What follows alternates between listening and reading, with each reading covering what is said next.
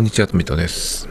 えっと、先月、12月は、3回か4回ぐらいしか更新してなかったみたいで、なんかもうちょっとやってると思ったんですけど、珍しく週1ペースみたいな感じになってたんですけど、今回は、えっ、と、ちょっと前、前回か前々回に、また映画の話をとかって言った気がするんですけど、そのね、映画の話をしようと思うんですが、映画の話っていうのが、最近見た映画ですね。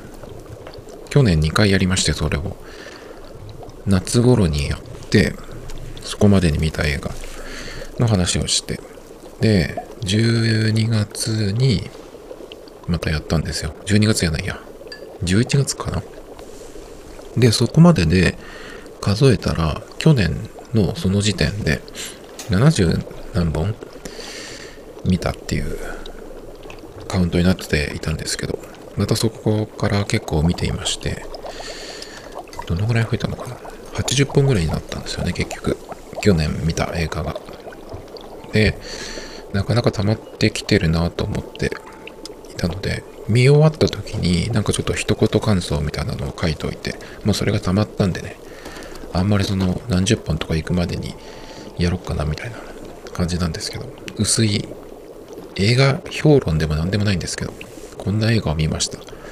みたいなね、超薄い話なんですけど。何本あるのかな、今日は。1、2、3、4、5、6、7、8、9、10、11、12、13、14、15、16、17、18、19、20、21、22、23、24、25、26、27、28本見ました。それから、結構見てるのかな。まあ、毎日見るみたいな人もいるかもしれないんでね、このストリーミング時代。そうするとまあ、300本とかね、超えると思うんですけど、まあ、それに比べたら80本ぐらいじゃね、どうってことないですけど。えっ、と、まず最初に、あれから見た映画、アメリカンハッスルっていう映画なんですけど、これは、なんだっけな、うんと、詐欺師が出てくるんですよ、まず。で、それいつらが男女2人の詐欺師なんですけど、それが、あの、捕まるんですね。捕まるんだけど、なんかその政治家の収賄、賄賂？それのね、えっ、ー、と、調査というか、それをやるために、その詐欺師2人を協力させるっていう話。で、実話に基づくっていうね、話なんですけど。細かいことは全然覚えてないです。見た、見たんですけど、でもこれは面白かったですね。もうこの映画に関しては、そのぐらいしか喋ることがないんですけど、全然覚えてなくて。次。B クール。B クールっていうのが、これはですね、パルプフィクションっていう映画を知ってる人だったら、タランティーノのもう30年ぐらい前の映画なのかな？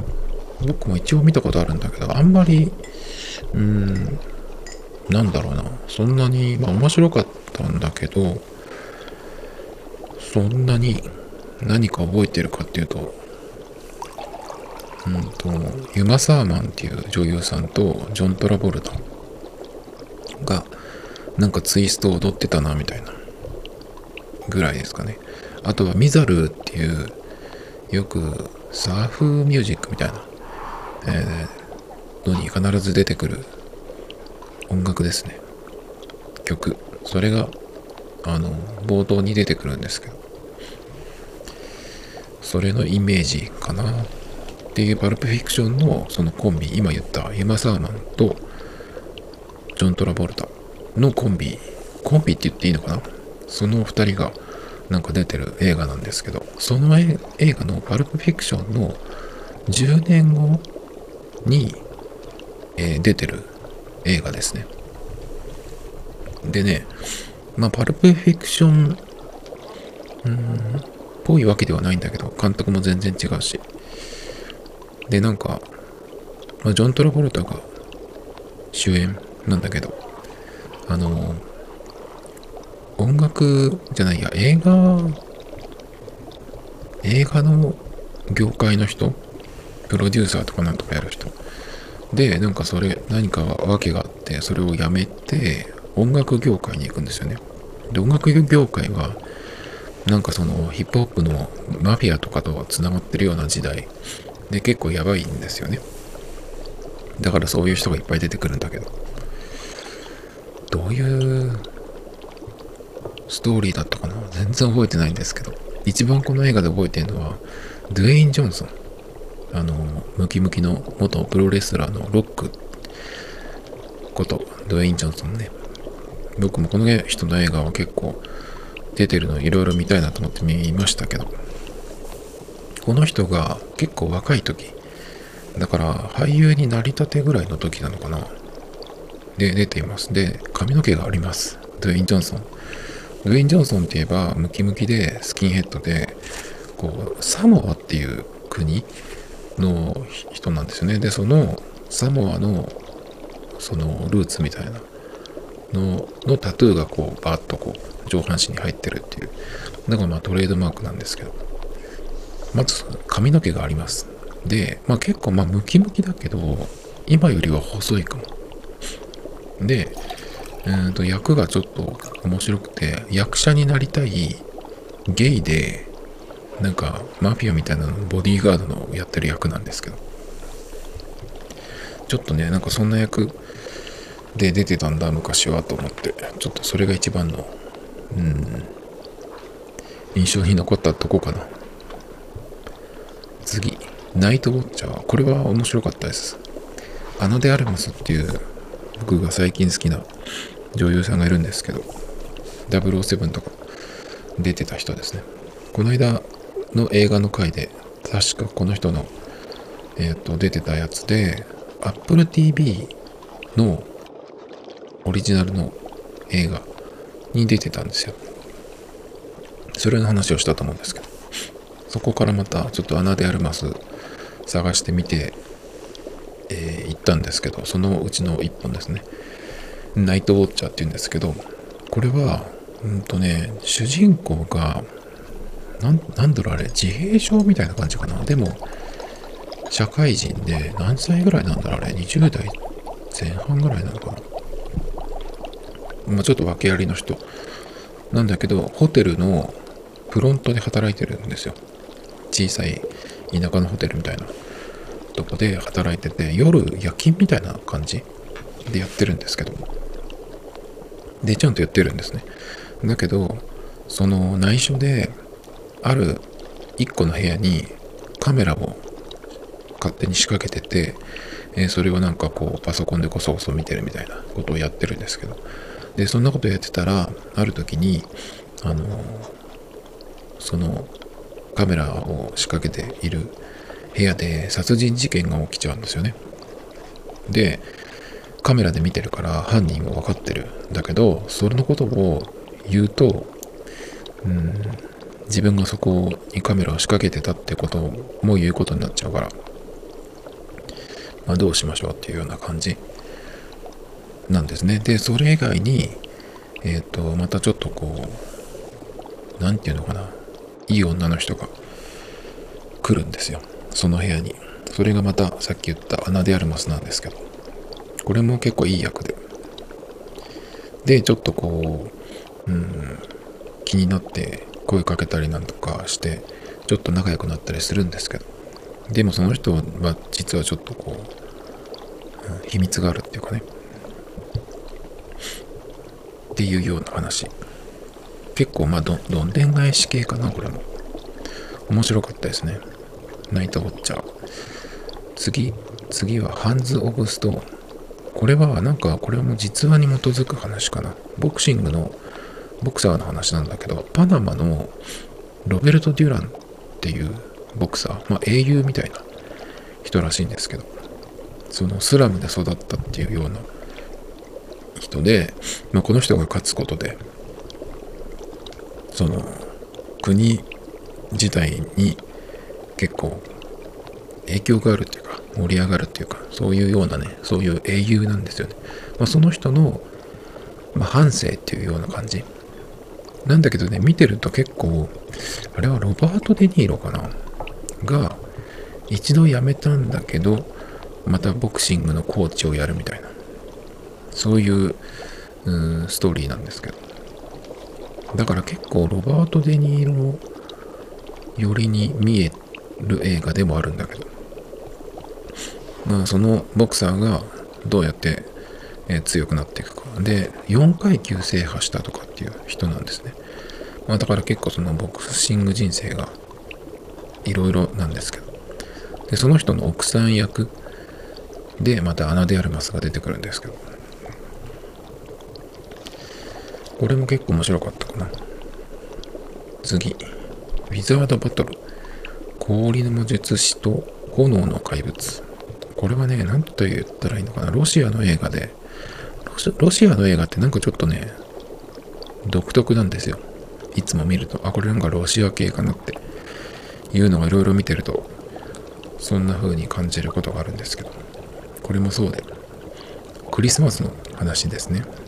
サンタが出てきて、本物のサンタっていうか、別の世界、普通の人には見えない別の世界みたいなのがあって、そこからこう行き来してる人たちがいて、まあ、そこのなんか話ですね。ちょっとねハリー・ポッターっぽい雰囲気があります。ファンタジーですかね。これも結構面白かったですけど。そのなんだろう。サンタの人たちが揉めてんですよね。そこにこう現実世界からその普通の人には見えないやつが見えちゃうう若い子。がいてで見えるっていうことで、まあ、そちら側にこうスカウトされてみたいな流れです。ちょっとあんまり覚えてないんですけど。結構ねあとその CG VFX っていうの。それもすごかったです。だからまあ映像を見てるだけでも結構いいかなって感じですね。次ザ・ゲスト。これはねなんかよくわかんない映画だったんですけど。えっ、と、ある家に、あの、男が訪ねてくんですよ。で、軍人だと。軍人だった。で、そこの家の息子も軍に行っていたんだけど、亡くなったらしいんです。息子が。で、その亡くなった息子と一緒でしたっていう、いう男がね、訪ねてくるんですよ。で、まあなぜかそのその家にちょっとこう滞在するみたいな感じになるんですけど。でだけどその男のことをその家族の中の一人が調べるんですよ。まあそりゃそうですよね。いきなり来てさ家ににしばらく泊まってるなんて。なんだそいつはって思うじゃないですか。で調べるとその人そんな人はいないって言われるんですよ。軍に。っていうところからね、こういろいろこう、うん、怖いことが起きてくるんですけど、まあホラーっていう感じではないんですよ。ちょっとね、よくわかんない感じ。中途半端感があるんだけど、まあでも、面白いっちゃ面白いかな。割とね、ちょっとこう、血が出る感じ。なので、あんまりそういうのを嫌だなんていう人が飛ばしながら見ると、いいかなと思いますけど、どんでん返しのどんでん返しみたいな感じなので、ちょっとよくわかんない終わり方かもしれないんですけど。次。えっ、ー、と、レッドスパロー。これはバレリーナ。これもロシアかな。バレリーナから、なんか訳あってスパイになるんですよ。この人はだけど、その、家の、家にお母さんがいて、お母さんが、えっ、ー、と、病気でその治療のためと生活のためにえっとそのスパイにならなきゃなんなくなるみたいな感じになるんだけど。でそっからスパイになるのになんか厳しいうん何て言ったらいいの？訓練施設みたいなとこに行くんですよ。でまあ結構ねうん普通じゃないことをやっていくんだけど。で途中から二重スパイになるんですよね。スパイをやってるえっ、ー、とアメリカ側の方に行くんだけどそっち側で今度はそのロシアロシアだっけかな？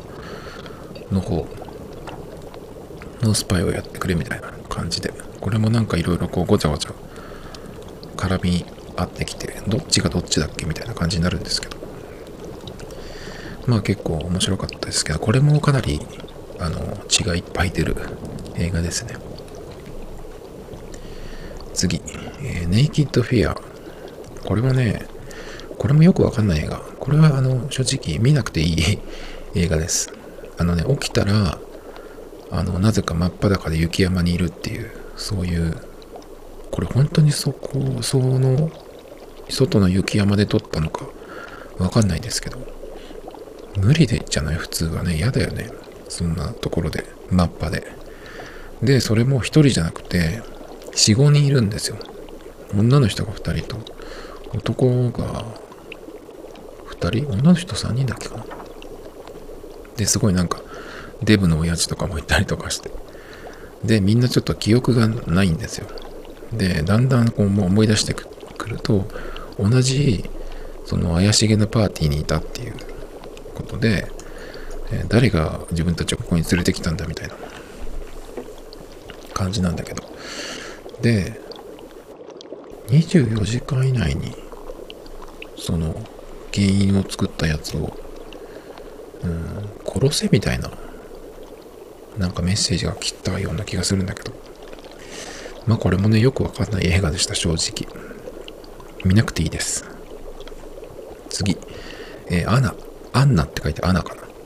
これもスパイものです。リュック・ベッソンっていう結構有名な映画監督のやつですね。スパイものでこれも二重スパイですね。さっきのレッドスパローとちょっと似てるかもしれない雰囲気は。でもこれもかなり痛々しいですね最初から。これはうんとなんでスパイになったんだっけかな。ちょっとね成り立ちはさっきのレッドスパローとは違うんですけど。あのねその女性なんですけどスパイになるのは。スパイの組織のボスがいるんですけどボスがあの女性。結構きつめの女の人なんですけど。まあこの人とのなんかやり取りみたいなのもが中心になるのかな。結構ね無理難題を言われるんですけどそれをやってくんでなかなかそのこう一目置かれるスパイになっていくんですけどこれもでも最後その結末までしっかり見れる映画ですかね。面白かったですね。痛いですけどだいぶ血が出るとかっていう意味で、えー、次ロストエモーションこれはちょっと変わった、えー、設定の世界の話で。なんて言ったらいいんだろうな。もうアンドロイドみたいになっちゃってるロボットみたいになっちゃってる人間たちの話で。まあ、ま、生身の人間なんですけど。うんとここの世界では感情が湧くっていうことは病気っていうふうにされるんですよ。だからなんか怒るとかっていうこともダメだし恋愛感情を持つっていうのもダメだしだからそういうことが起きたらえっ、ー、とあなたはその病気ですみたいに判定されてでそのうん進み具合ステージいくつですみたいな感じでで治療してくださいみたいな。で薬が出たりとかっていう風になるんですね。だからそうじゃない人はいつもあの同じ時間に起きて同じ格好して同じものを食べてみたいなそういう生活をしてる人たちなんですけど。でも当たり前だけどなんかそのいろいろね感情が起こるのが普通なんでそれをこうそれで何て言うのいろんなことが起きてくんですけどうまく説明できないですけど。結構こういう世界のやつはなんか今見るのは好きかなって。何何にもこう起こらなければ汚れもなく無機質な感じっていうかそれはそれで面白い。面白いっていうかねなんか見ててうん、見てていいかなって思う今感じなんでちょっと見ましたけど。うん。まあまあ面白かったですね。これもロシアとかだったかな？アメリカ系じゃなかった気がする。次次はですねストリートファイターっていうゲームがありますけどそれの映画ですね。ストリートファイターレジェンド・オブ・チュンリー。チュンリーっていうキャラクターがいるんですよね。女性のキャラクターで。それの映画っていう感じ。でパッと見はそのゲームの実写版みたいな感じかなと思ったんですけど全然そんなでもなくて普通になんかアクション映画カンフー映画みたいな感じになってますね。でストリートファイターをえっ、ー、とある程度知ってる人やったことがある人。でなんだろうなその主要なキャラクターを知ってる、うん、人だと出てくる登場人物の名前聞くとああって感じがすると思うんですけど。そのねストリートファイターのラスボスがベガっていうのがいるんですけどベガがやっぱ出てくるんですね。ベガとチュンリーっていうのはあの関連があるので。だけどねベガがなんかちょっとね小さいんですよ。その役の人が体が。ベガっていうのはねあの僕見たことないけど帝東大戦っていう昔の日本の映画あるんですけどそれの、えー、キャラクターがモチーフになってるんですよ服装とかだけどね全然その感じがなくてなんか小さいマフィアみたいな感じでねちょっとね、うん、そこでちょっとイメージがなんかもうちょっとなんとかならなかったのかなみたいなでバイソンっていうのも出てくるんですけどバイソンはマイク・タイソンがモデルかな、もともとは。ボクサーなんですよ、黒人の。だけど、ボクサーには見えない。まあ、その、さっき言ったベガに比べれば、バイソンかなって感じはするんだけど、全然キャラが違う。ボクサーじゃないし、ボクサー感がないしね。それからね、えっと、チュンリーを助ける役で、ゲンっていう、ゲン。っていう男の人が出てくるんですけど、ストリートファイターに出てくるゲンっておじいさんじゃないっけかな？と思ったんだけど、全然そのおじいさんじゃなくて。まあでもゲンも結構いい役だったかな。全体的にその香港のカンフー映画みたいな感じで。だからあんまりそのゲームの感じはないですね。ナッシュっていう刑事も出てきますけど、ナッシュなんか全然違うよね。ナッシュって確かガイルの友達っていうか戦友で、金髪でメガネかけてるような感じの人だったと思うんだけど、全然違う。役名だけで。ですね。チュンリーの役の人がかなり綺麗な人で、アクションもかっこよくて、うん、それは良かったかな。だから、そのゲームっぽい感じを期待して見る人にとってはちょっと物足りないかなと思うんだけどでもゲーム風のあの感じをその実写映画みたいにするとちょっとなんか子供っぽくなるっていうかっていう感じがするので僕はじゃあだからそのゲームには特に思い入れもないのでなんかこのぐらいの感じの方が映画としていいなと思ったくらいなんでこれはこれで面白かったですね。次。ショックドフューチャー。ショックドフューチャー。これはフランス映画ですね。なんか昔の何年頃の話 ?70 年代とかの話かな？シンセ、シンセサイザーの話。すごい昔のシンセサイザーで。うん、で、なんか女の人が CM かなんかに曲を作ったりとかしてる仕事の人で、なかなかできないみたいな感じで。えそこになんか新しいリズムマシンが来ました。で、ローランドのなんとかってやつ？ですね。で、それで曲を作るって言って、え作って業界の人に聞かせるんだけど、いまいちでした。終わりみたいな感じの、それをずっとダラダラやってる映画ですね。フランス映画ってなんか、その、ダラダラしてる感じがすごくあるんですけど、そういう感じでしたね。まあ見なくていいと思います。シンセとかそうだな。クラフトワークって名前出てきたかな？クラフトワーククラフトワークとか YMO とかあのぐらいのえっ、と時代の音楽とか楽器とかシンセとかね。好きな人はちょっと見たらいいと思うんですけどでもそんなにそういう人が見てもすごい面白いかっていうとそうでもないような気がしますけど。次は Life of Pi これは何年前かわかんないけど結構前に映画館に行った時に予告編を見てなんとなく覚えてた映画ですね。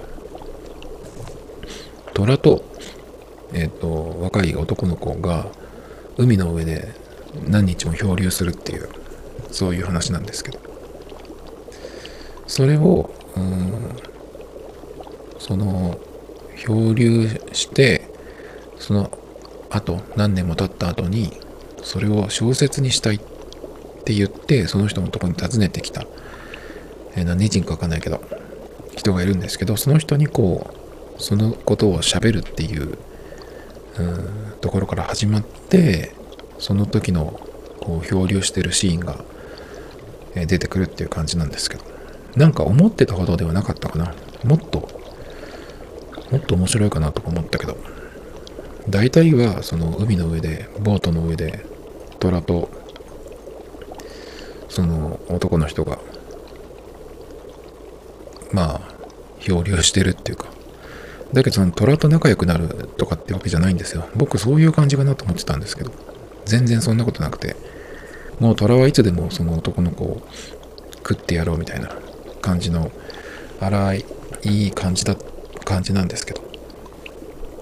だから虎とその男の人の間に何かが芽生えるとかそういう感じではないですね。そんなファンタジーな感じではない。だから思ってた感じじゃなかったなと思ったんですけど。まあまあでした。次チョコレートバトラー。これはなんか韓国の一家の話でテコンドー一家なんですよ。でなんか見せ物みたいなのやってたりとかして。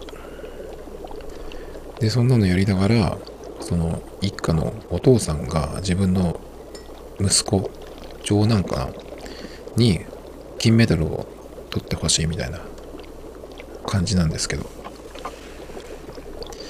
何て言ったらいいんだろうな。あのそれより何よりね日本韓国中国この辺の東アジアのえっ、ー、と映画でよくあるその共通してよくある特有の貧乏臭い感じたまにあると思うんですけど日本でもその NHK の朝ドラであのしょっちゅうやってるじゃないですかあの戦前戦後のこうすごい汚くしたようなああいうノリ。それの韓国版みたいな。そういう感じですね。すごく臭そうな感じ。でも映画としてはまあまあかな。次。次ゴーストドッグこれが僕一番良かったです今回見た中で。去年見た映画で一番良かった。去年どころじゃなくてここ何年かでベストこんなにいいなと思ったのはないぐらい良かったです。だけどいろんな人に勧められるかっていうとそうでもないですね。なんか雰囲気雰囲気がすごいうん気に入ったっていうかね。ヒップホップ最近のヒップホップだとあのちょっと歌ものみたいになっちゃってるんでまたちょっと違うんだけど。ちょっと古めのヒップホップとかなんか聞きたい人？聞く人？そういう雰囲気とか好きな人はハマるかもしれない。結構そういう音楽が出てくるっていうのもあるし。まずそういうなんか入りがすごい良かったですね。だからでもヒップホップのそのカルチャーの映画とかじゃなくてうんと大きい黒人の殺し屋の話なんですけどなんかその人がね武士道日本の武士道それをこう武士道に沿って生きてるみたいな。だから日本のなんか英訳版のなんだっけあれうん忘れちゃったけど芥川龍之介の、あ、羅生門。羅生門読んでたりとかするんですけど。で、えっ、ー、と、前に自分が危ない目に遭った時に、マフィアの人に、その、命を助けられるんですよ。その殺し屋のね、大きい男の人。で、それを、こ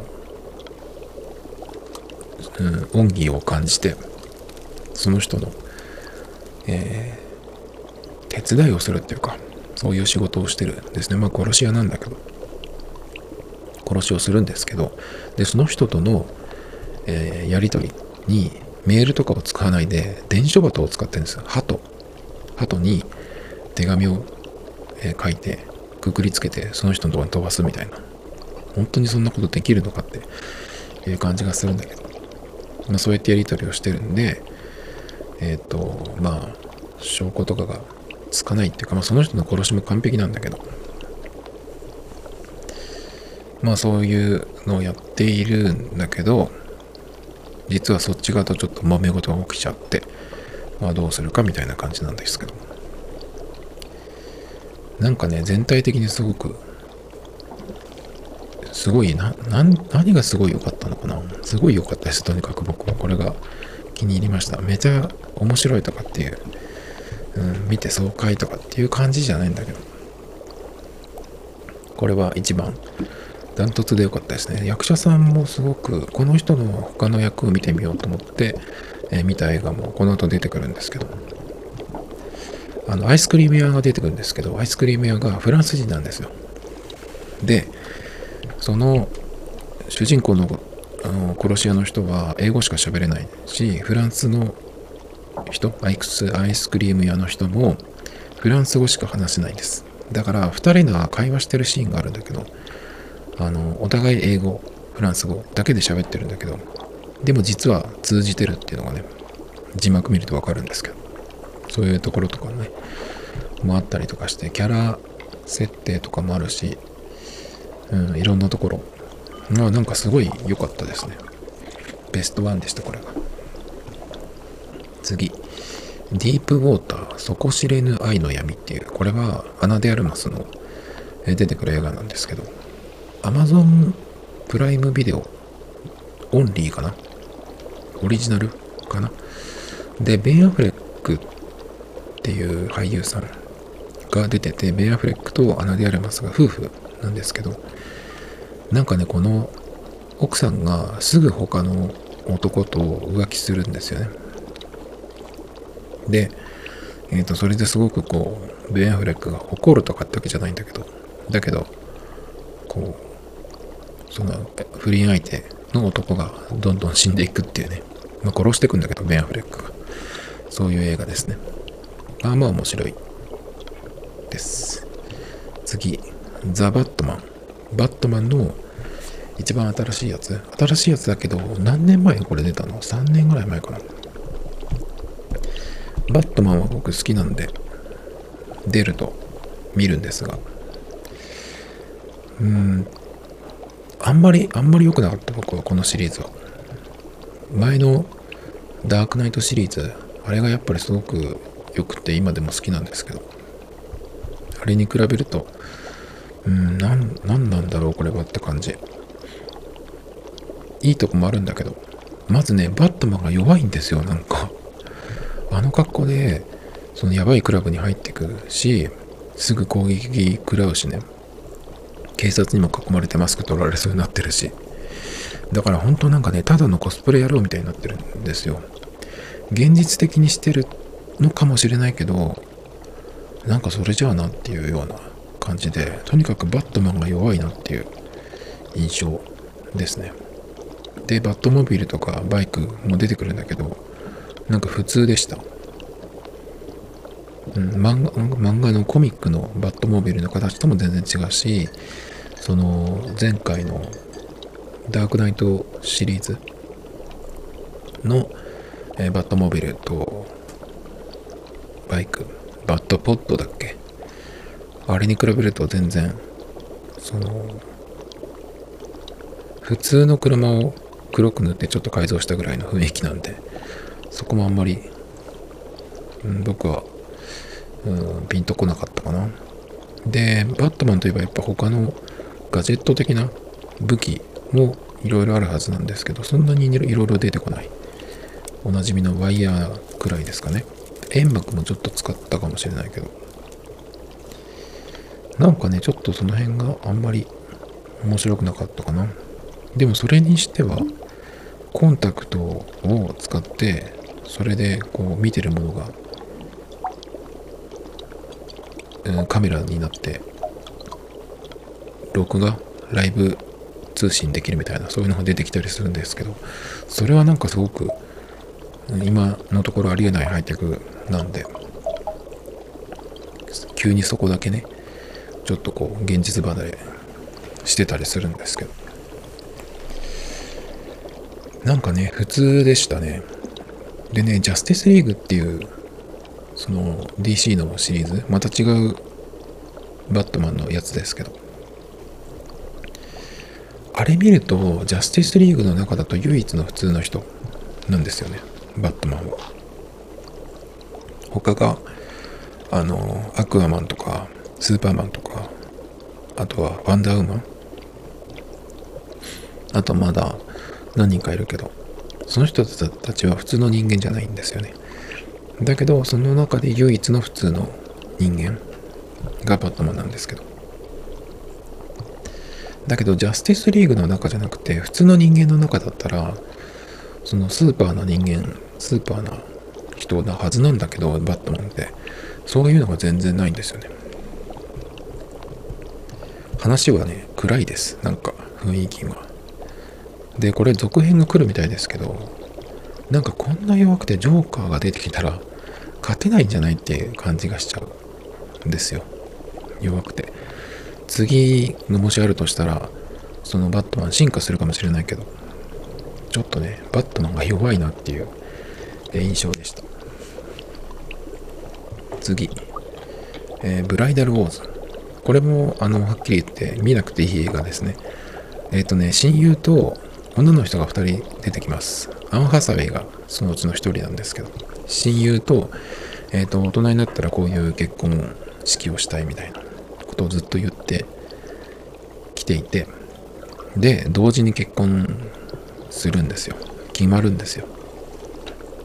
で、その子供の頃から決めてたプラザで結婚式をやるとかっていうのがいろいろあって、で、まあ、日取りを決めていくんだけど、その同じ日になっちゃうんですよね。同じ日になったら、そのお互いの結婚式に行けないじゃないかっていうことで、どっちかがこう帰ろうみたいな感じで、あの、ドタバタするんですけど、ずっとドタバタしてます、これは。まあ見なくていい映画だと思います、これも。次、メイズランナー。これは1、2、3と3部作なんですけど、これは結構面白かったかな。まあ、 one、two、three ってあったから、とりあえず一気に見たんですけど。まずですね、何にもないところ、原っぱ、原っぱみたいなところに、こう、一人の、何歳ぐらいの人かな。かなり若い男の人が送られてくるんですよ。なんか物資と一緒に、広い土地の、えー、ところに来るんですけど、そうするともう、何人もそこにいる人がいて、なんだここはって感じなんですけど、まずは自分の記憶がないんですよね。名前も最初忘れてる。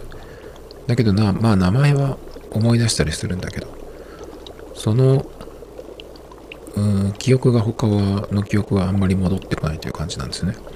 で、その広い土地、何もない土地に、まあ、そのみんなでいろいろ作って生活してるんだけど、そこに巨大な壁があるんですよね。で、その壁の向こうには行くなって言われてるんです。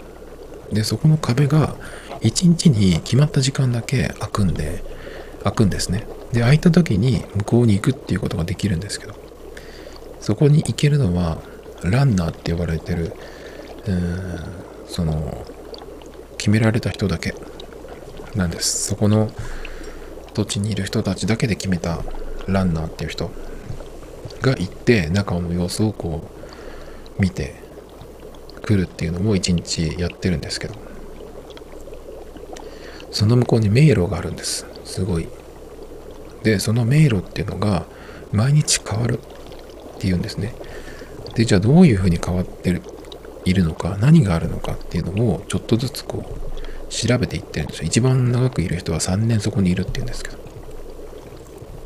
でまあ結局その主人公もそこに行くことになるんですけど。まあ行ったら行ったでねまあいろんなものが出てきたりとかして話が進んでいくんですけど。なんでそこに送られてきたのかそこの迷路は何なのかそこの迷路の先には何があるのかっていうのがその23で明らかになっていくんですけど。2とか3になるともうだんだんその、えー、最初にいた土地から離れて全然違うとこに行くんですけど。結構ねそのなんでそこに送られてきたかっていうのがまあ1の最後か2ぐらいのところで分かってくるんですけど。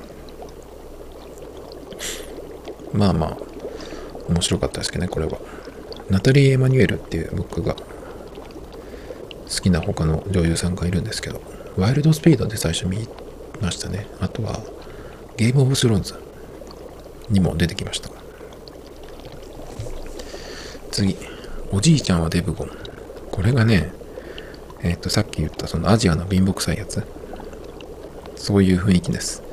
デブゴンっていうのがなんかジャッキー・チェンとかのカンフー映画が流行っていた時になんかあったみたいです。デブゴンっていう映画が。でその人がおじいさんになっていてえっ、ー、とその時とつながってんのかな話は。ちょっとデブゴン見たことないからわかんないんですけど。まあ結構おじいさんになっていて昔のこととかすぐ忘れちゃう。かなりその記憶が怪しいっていう感じになってきてるんですけど。でえっ、ー、と自分の娘とその孫がいたんですけど自分の不注意で孫をえ行方不明になっちゃう死んじゃったとかじゃないと思うんだけどっていうことがあってえっ、ー、と娘とは絶縁状態になってるんですよね。だから今一人で暮らしてるんですけど。だけどそこに、えー、訪ねいつもその自分の家で父親と喧嘩したりとかすると窓から入ってくるっていう近所の女の子がいるんですけど。そうやって暮らしてるんですけどある時その、えー、家に来る女の子がやばい連中にさらわれちゃうみたいな感じだっけかな。なんかこうトラブルが起きるんですよね。でまあ戦っていくっていうような感じなんですけど。これも結構痛めのナイフとか血とか出てくるんで。うん。なんかよくわかんないストーリーだったんですけどまあ面白くないってわけではないんで。そんな感じですかね。次ワイルドスピードファイヤーブースト。これは一番新しいやつ。去年とかかな出たのはプライムビデオに来ました最近。年末ぐらいかな。まあいつもの感じです。ファミリーとか言ってて。俺たちはファミリーみたいな。言っててまあだけどこれいろいろ話が過去のやつがあるんでこうやっぱりいるわけですよ敵がね。その敵がまた来て。えっ、ー、と子供がさらわれたりとかね。するんですけど。今もうこれドムの子供が出てくるんですよ。で運転教えたりとかしているんですけど、まあ、過去のいろんなキャラも結構出てきます。ですね。うんだけどその今回はその次のやつが最終最終回なんですよ。なんでそこにつながっていくっていうような感じになってるんですけど。だからラスボスは一緒なのかな？また新たに出てくるのかわかんないけど。ドムがね、その、今回戦ってる相手、やれたはずな、倒せたはずなんですけど、なぜ倒さなかったんだろうっていうようなシーンがあったりとか。しますねまあなんかいつも通りだけどいつもワイルドスピード好きな人は見れると思いますハンっていうこの人は何人？韓国人？中国人？わかんないけどかっこいいアジア系の俳優さんがいるんだけどキャラがねいるいるんですけど前回に出てきた時って死んだと思ったハンが生きてたっていうような感じで出てくるんですけど前回は髪の毛短かったんですけど今回は髪の毛長くなっていつものハンとして出てきますね。この人見た目変わんない変わんないのかな？なんか相変わらずかっこよかったんですけど。本当にいろんなキャラが出てきますね。あれこいつ倒したんじゃないのかっていうやつも出てきます。まあだから総決算っていう感じかな。本当に最後の最後までで出てくるとあ次の、うん、回にこの人も出てくるんだっていうのがね感じになってますね。次。スノーホワイト氷の王国。これは VFX というか CG というかそれがすごいですね。アベンジャーズのマイティー・ソーの人が出てきます。で斧使ったりするんだけどそれがもうソーの感じがちょっとあるんですけどわざとかな？わかんないけど。雰囲気的にはゲームオブスローンズみたいな雰囲気です。なんというか。このスノーホワイトっていうのは僕が今回見た氷の王国っていうのは続編みたいなんですけど全然知らないんですけどでも知らなくても全然一本の映画で完結して見れるかなっていう感じですね。面白かったですこれも、えー、次フレンチラン。これはなんか訳ありのデカと刑事とスリと、えー、テロリストに巻き込まれた女の人。がこういろいろ巻き起こす話なんですけどこれ面白かったです。以上ですね。次。エリザベス・エクスペリメント。これはねえー、て言ったらいいのかな。クローンの話です。って言っちゃうともうネタバレになっちゃうのかな。まあでも大体ネタバレになっちゃうかな。年取った？何歳ぐらいの人かな。65歳は超えてるのか分かんないけどそのぐらいの男の人がなんか山の方の別荘みたいな家に、えー、豪邸に若い女の人を連れてくるんですね。だけど、えー、結婚したところらしいんですその人たちは。で家にはお手伝いみたいな女性とえっ、ー、と若い男の人がいるんですけど若い男の人はあの目が見えない人がいるんですね。でなんとなく最初からその変な様子なんですよ。変な感じだなって。なんでそのその2人が結婚してるのかっていうのも変だし。その女の人の言うこと？がこれ本当に結婚した人なのっていうようなね感じのすごく違和感のある感じなんだけど。それが何でなのかどういうことなのかっていうのがだんだん分かってくるんですけど。まあ結構気味の悪い映画ですけどね。次デンジャラスビューティーこれはこれはなんか大昔の高級娼婦の話ベネチアの話ですね。ちょっとね魔女とか言ってるところが出てきたりとかしてえっ、ー、と、魔女って言われて捕まったりとかね、なんかそういうのが出てきちゃうんで、ちょっと昔すぎて、あんまり入れなかったですけど、僕は。だから昔なんか天動説、地動説ってあったじゃないですか。あの、地球が回ってるんじゃなくて、空が回ってるって言われてた時代そういう感じの時代かなっていうのがあったりとかして。うん。まあまあ、でしたね。最後、フェイクシティある男のルールっていう、これキアヌ・リーブスのが出てくるんですけど、キアヌ・リーブスが刑事の話なんですけど、ちょっとこう、変わった刑事なんですよ。で、割とまあ、うん、事件は解決するんだけど、やり方が荒っぽかったりとかして、結構、その、警察内で、まあ問題、問題刑事問題児みたいな感じなんですねキアヌ・リーブスがだけどその上司がいつもその尻拭いしてくれるっていうか面倒見てくれるなんとかしてくれるっていうそういうやり手なんです。この上司っていうのがさっき僕が一番良かったって言った映画ゴーストドッグ。これの主人公の人がやってるんですけど。で結局その警察同士のこう腐敗っていうかそういうのがあってお互いがお互いを裏切ってどっちかがどっちかをこうはめようとしてるみたいなそういう警察内でいろんなことが起きてるんですけど誰がどっちなのかどっち側なのかみたいなねだんだんちょっとよく分かんなくなってくるんですけど。だけど最終的にはまあこれもどんでん返し系なんですけど。うん。なんでお前が一番悪かったのかみたいな。感じでね。結構。えっ、ー、とまだこれもピストルとかナイフとか血とかいっぱい出てくるんですけど。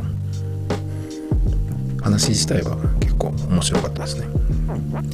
っていうような、えー、感じですというわけでえっ、ー、と去年2023年に見た映画の話でした Talmido Times Podcast This program was broadcasted from Spotify